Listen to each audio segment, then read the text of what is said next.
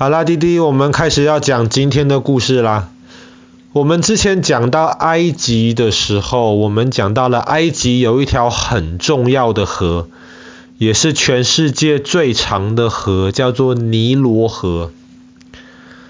可是呢，一直以来，很多探险家都很好奇，尼罗河的源头到底在哪里？所以大概快两百年之前。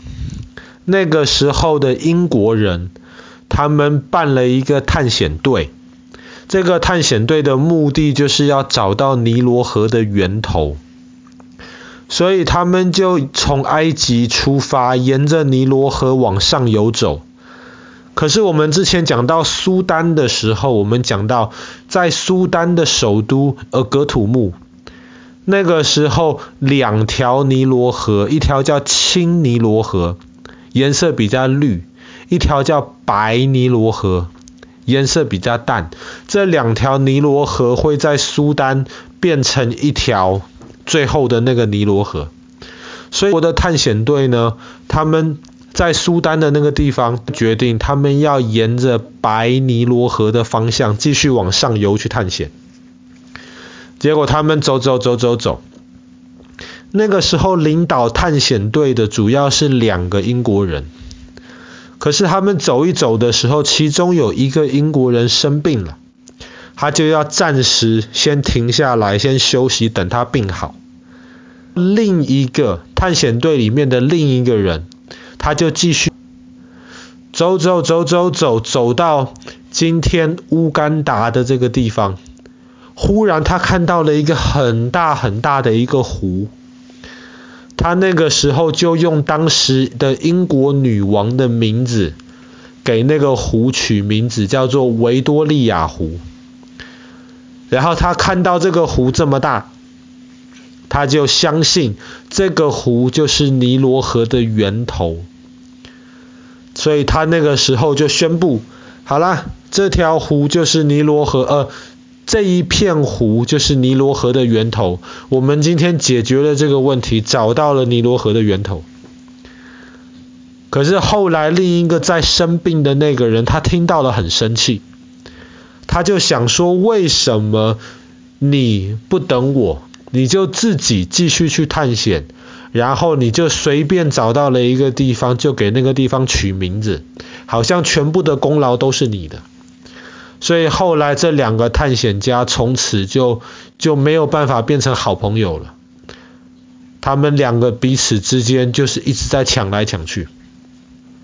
当然后来我们知道，其实这个维多利亚湖也不是真正尼罗河的源头。但是至少在快两百年之前，全世界的人都认为那个就是尼罗河的发源地。维多利亚湖在今天乌干达里面。维多利亚湖基本上是全是整个非洲最大的一个湖。那放在全世界，它也是第二大的淡水湖。淡水湖就是指那个湖的那个水不是像海的那个水咸咸的一样，淡水湖的那个水是直接可以喝的。所以在维多利亚湖这个地方，其实里面有非常非常多的鱼，然后在周围有很多老百姓可以在旁边生活。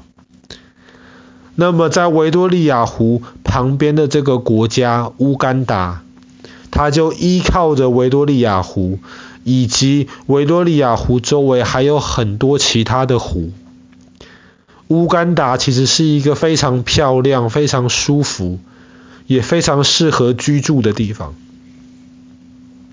我们通常讲到非洲的时候，我们就觉得非洲很热。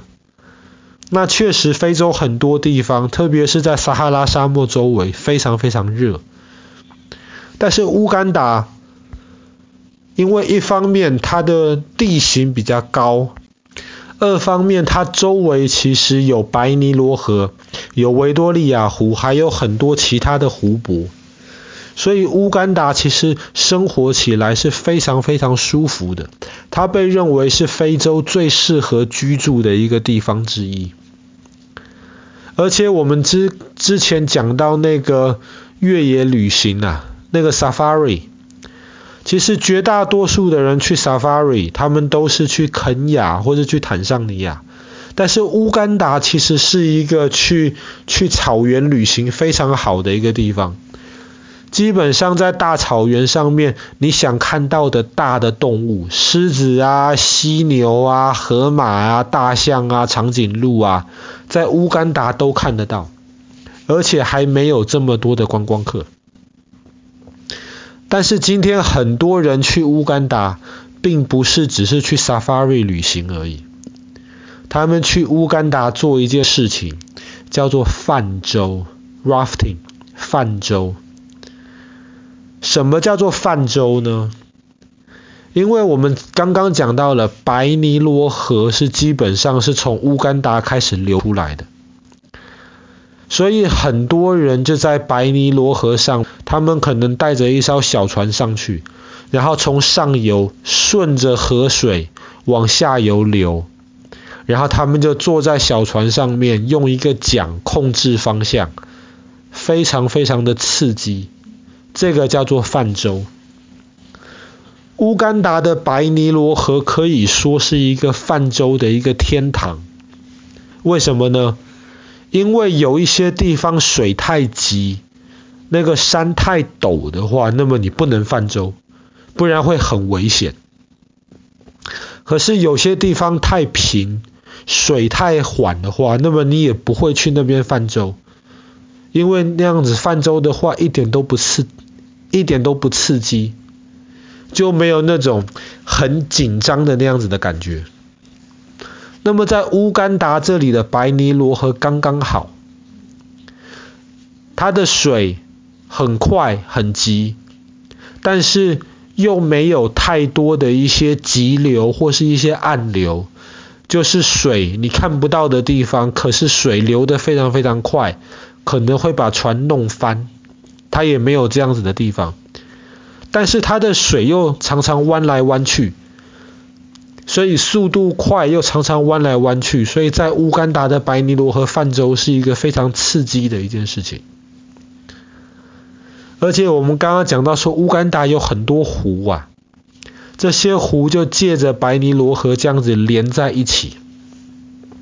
那么其中有两个湖，中间有一个很漂亮的一个瀑布，那一个瀑布呢，人家就称为是魔鬼的瓶子，它的它就是一个上面是一个湖，下面是一个湖，可是中间很窄很窄，就像是一个瓶子的一个瓶口一样，然后水就从那个很窄的那个地方哗往下冲下来，所以那边有一个很漂亮的一个瀑布，那一段是不可以泛舟的。因为水的速度太快了，可是很多人就去那个地方去观光，就是专门去看那个瀑布，从很窄的地方水这样子冲下来，其实有一点像中国大陆黄河上面的那个壶口瀑布一样，那个搞不好我们讲到中国大陆的时候会讲到这个部分。好啦，那么我们今天的故事就就就讲到这边。东非的这个其实住起来很舒服的一个国家，乌干达，然后很多人到乌干达这个地方就是为了去泛舟。